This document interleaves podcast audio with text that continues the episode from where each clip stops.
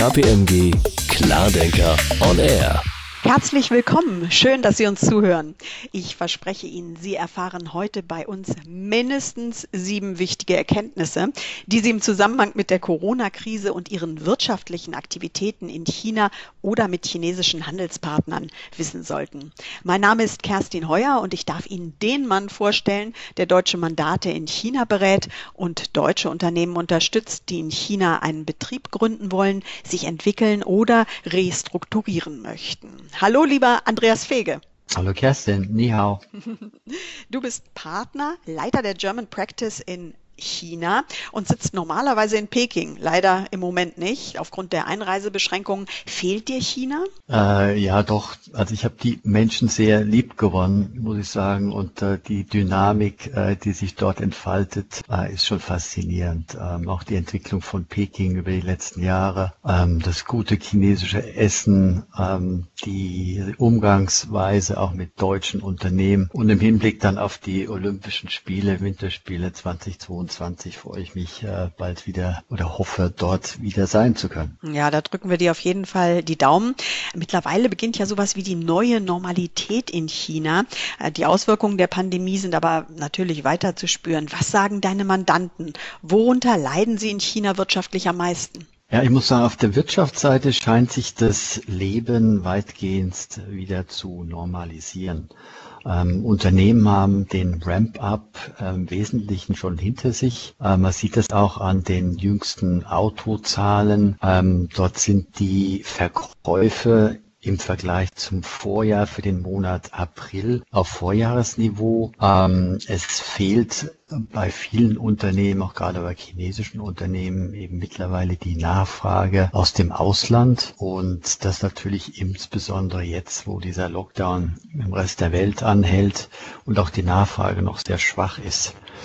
Das Privatleben ähm, ist, glaube ich, das, äh, was noch am stärksten eingeschränkt ist. Äh, auch wenn vieles ähm, nach wie vor wieder geöffnet ist, selbst Einkaufszentren, ähm, ist die Angst der Menschen doch groß, sich wieder anzustecken. Ähm, das tägliche Leben ist bestimmt von Masken, der Nutzung von Desinfektionsmittel in U-Bahnen, äh, vor Shopping Malls oder vor dem Eingang von Büros äh, wird Fieber gemessen. Äh, man soll auch noch Abstand nehmen voneinander ähm, und man ist, glaube ich, insgesamt auch nicht sicher, ob das, was die Regierung einem erzählt, dass ähm, die Ansteckung jetzt gering ist oder nicht mehr so stark ist, man dem trauen kann. Und von daher ist man nach wie vor doch sehr vorsichtig. Welche Branchen sind denn besonders betroffen im Moment? Ich denke, das wird nicht anders sein als ähm, in der westlichen Welt. Vor allem mittel- und langfristig wird ähm, oder hat der, der Einzelhandel gelitten, ähm, Unterhaltungsindustrie, Kinos, Gyms. Ich glaube, da wird man auch äh, erstmal vorsichtig sein, Restaurants, ähm, Transport natürlich, die ganze Reisebranche, äh, die leidet. Wenn man es jetzt industrieunabhängig betrachtet, ähm, sind insbesondere SMEs eben stark von Corona beeinträchtigt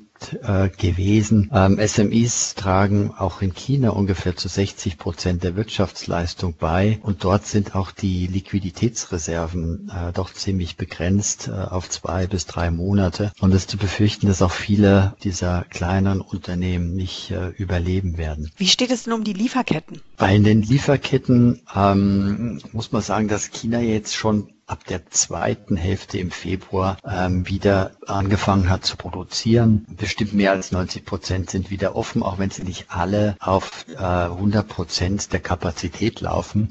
Ah, das erkennt man oft an den äh, Werten des Energieverbrauchs, auch wenn der ein oder andere vielleicht ab und zu mal das Licht anmacht, um auch äh, hier zu zeigen, dass sie dann auch schon im Betrieb sind und ordentlich produzieren. Ähm, aber es ist das Thema, dass einem eben teilweise hier noch Verzögerungen entstehen, insbesondere wenn man jetzt wartet auf Teile, die aus äh, Deutschland kommen. Ähm, es gibt ja bei Schiffslieferungen immer auch einen Versatz von vier vier Wochen. Ähm, und man hat am Anfang sich ganz eng abgestimmt, eben auch mit den Lieferanten. Gerade diese Just-in-Time-Lieferungen bedingen ja, dass man sicherstellen muss, dass der Lieferant die Waren zur richtigen Zeit äh, anliefert. Und dort hat man eben täglich sich abgestimmt und mit Lieferanten gesprochen. Es gibt aus meiner Sicht aber keine wirklichen großen Ausfälle. Äh, und das bestätigt, dass in China die Wertschöpfungstiefe, das heißt der Grad der Lokalisierung,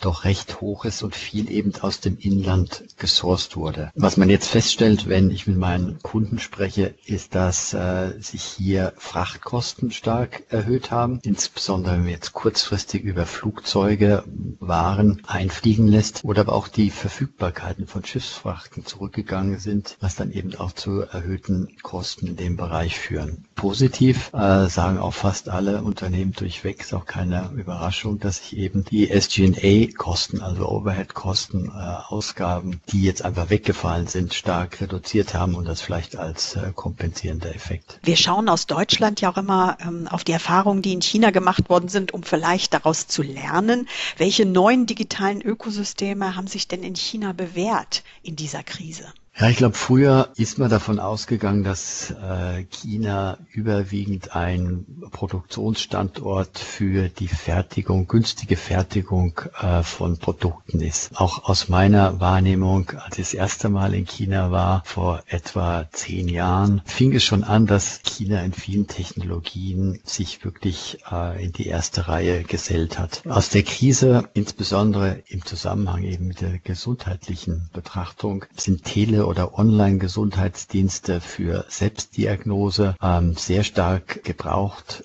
ähm, ähm, von Gebrauch äh, gemacht worden. Ähm, man wollte eben den Besuch im Krankenhaus einsparen.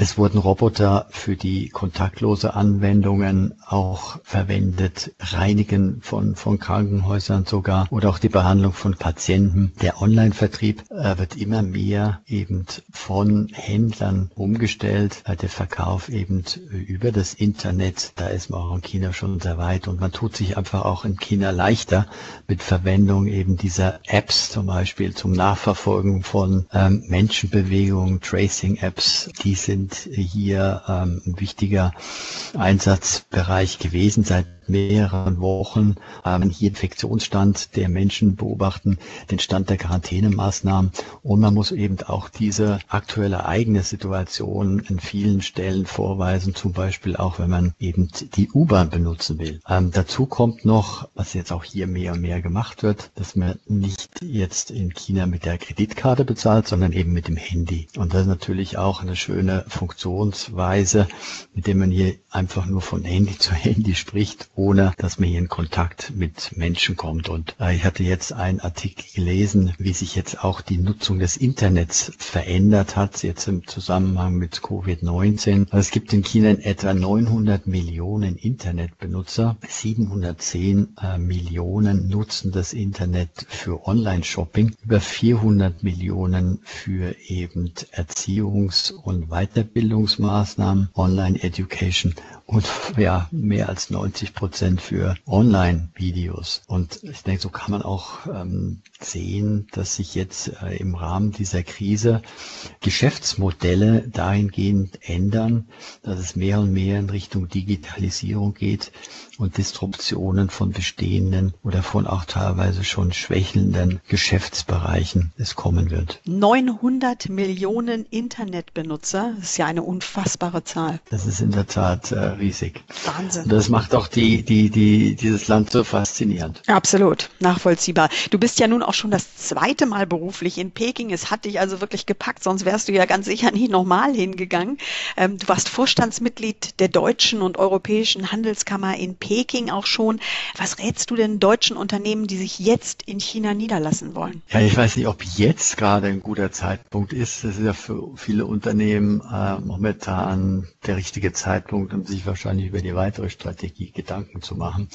Äh, und auch ähm, natürlich ist momentan nicht wirklich viel Liquidität da oder wird an anderer Stelle benutzt. Aber man sieht, dass die chinesische Regierung durchaus auch für Investitionen aus dem Ausland wirbt. Ähm, es wird in China ja anders als bei uns hier schon noch getrennt zwischen Unternehmen, die aus dem Ausland kommen und inländischen Unternehmen. Und man versucht es jetzt den ausländischen Unternehmen es auch leichter zu machen, zu investieren, um vielleicht ja auch den, dem Trend äh, entgegenzuwirken, den man sieht äh, in den USA und in Japan, wo eben hier Teile der Produktion, die eben systemrelevant zum Beispiel im Gesundheitswesen sind, man Teile dieser Produktion wieder zurückverlagern möchte, eben in die Heimat. Äh, und teilweise wird das auch finanziell gefordert. Ich meine, gerade Herr Trump ist es sehr interessiert, dass Arbeitsplätze äh, geschaffen werden. Und äh, so lässt er sich das wahrscheinlich auch ähm,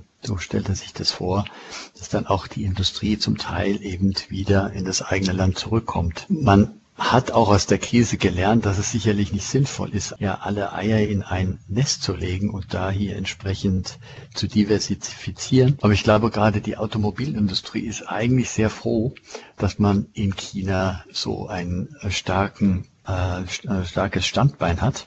Jetzt, wo auch entsprechend die Umsätze wieder anziehen und es ja nach wie vor der größte Absatzmarkt ist. Also für eine Marktdiversifizierung kommt China in Betracht. Ich glaube auch, ähm, man muss schauen, wie, wie die Supply Chain aufgestellt ist. Äh, es gibt in China das Thema China Plus One. Das heißt, dass man auch irgendwo noch eine, ein Backup-Land hat, wo man bestimmte Themen ähm, heraus sourced. Ähm, aber nach wie vor, glaube ich, gibt es ähm, hier keine großen Bestrebungen aus China wegzuziehen, äh, weil einfach der Markt äh, so groß ist und das ist ein Markt, ähm, der, der ist so groß wie der Binnenmarkt von Amerika mit dem wachsenden Mittelstand. Das heißt, es sind mehr als drei, vierhundert Millionen Menschen, die ein wirklich gutes Einkommen haben und da lohnt es sich sicherlich hier zu sein. Was man allerdings immer beobachten muss, ist, ähm, wenn man nach China geht, dann ist es ein langfristiges Investment. Es ist äh, schwer, einmal hier getätigte äh, Investitionen wieder zurückzufahren, aufzulösen, ähm, auch den Schaden, den man hier anrichtet in Bezug auf Reputation. Und natürlich ein Rat ähm, im Zusammenhang mit ähm, Neuansiedlungen äh, von, von unserer Seite, dass es hier wichtig ist, sich mit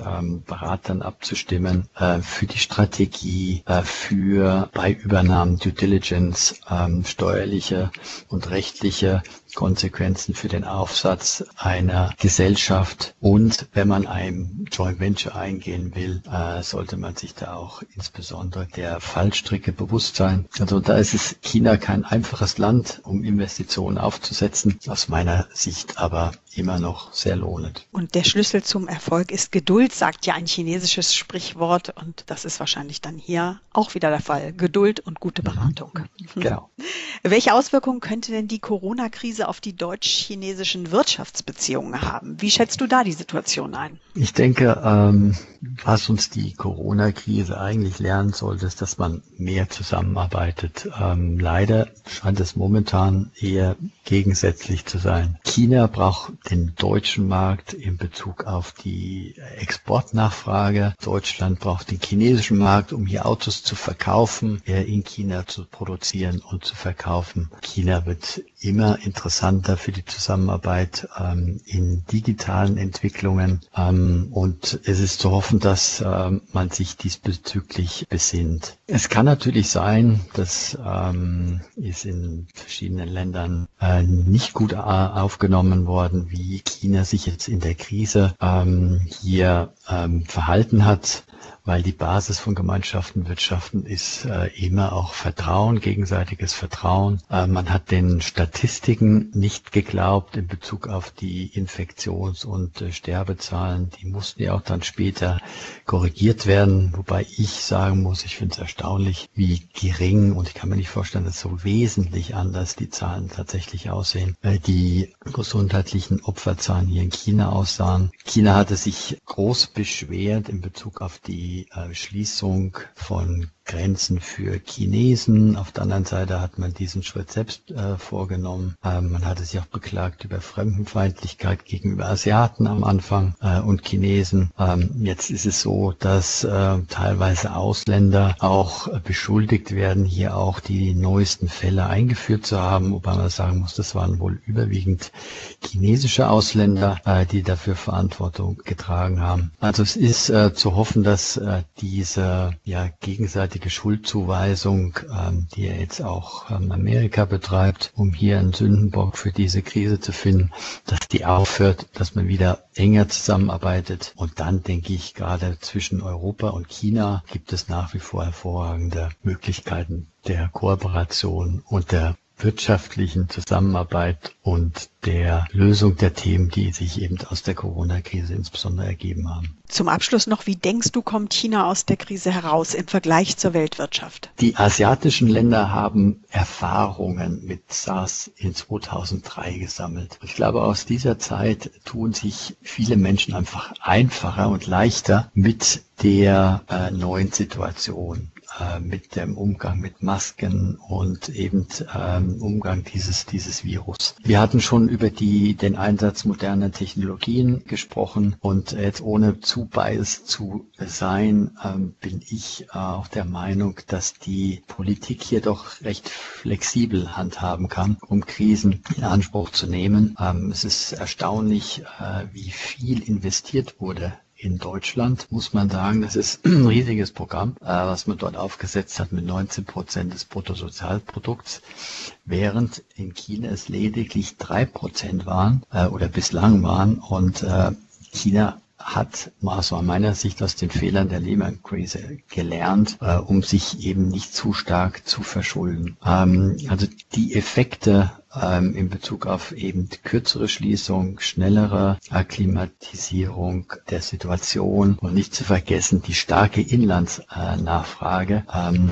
während jetzt zum Beispiel Deutschland oder Europa auch sehr stark vom Ab äh, Export abhängig sind, sollten dazu führen, dass es ähm, eigentlich ganz gute Aussichten für China in der nächsten Zeit gibt. Und das wird auch gestützt von Aussagen des Internationalen Währungsfonds, der für 2020 ein Wachstum von 1,5 Prozent für China voraussagt, während man von Deutschland von minus sieben Prozent ausgeht und für 2021 man mit einem Wachstum von neun Prozent China rechnet und in Deutschland von fünf Prozent. Und auch erste Anzeichen sind am Kapitalmarkt zu erkennen, wo immerhin, wie ich lesen konnte, ein Drittel der in China gelisteten Unternehmen selbst im ersten Quartal das Vorjahr übertroffen haben. Herzlichen Dank, Andreas. Du bist im Homeoffice in der Nähe von München. Wir hatten ab und zu ein paar kleine technische Aussetzer, ähm, bitten dies zu entschuldigen, aber es war auf jeden Fall sehr spannend, deine Meinung und deine Einschätzung hier zum Thema zu hören. Sehr gerne, Kerstin. Wenn Sie, liebe Zuhörerinnen und Zuhörer, mehr von Andreas Fege erfahren sollen, und er ist ein absoluter Spezialist auf dem Gebiet, ähm, das konnten Sie hören. Im Internet auf kpmg.de finden Sie den direkten Kontakt zu Andreas. Sie können den China Newsletter abonnieren und vieles mehr zum Thema erfahren. Und damit verabschieden wir uns. Ich sage Tschüss aus Berlin. Bleiben Sie gesund. Seitchen. Was heißt das, Andreas? Auf Wiedersehen wahrscheinlich, oder? Auf Wiedersehen. Und dann hast du mir vorhin noch so was Tolles gesagt zum Wochenende. Kannst du das vielleicht nochmal machen? Chomwa Yu Kwai.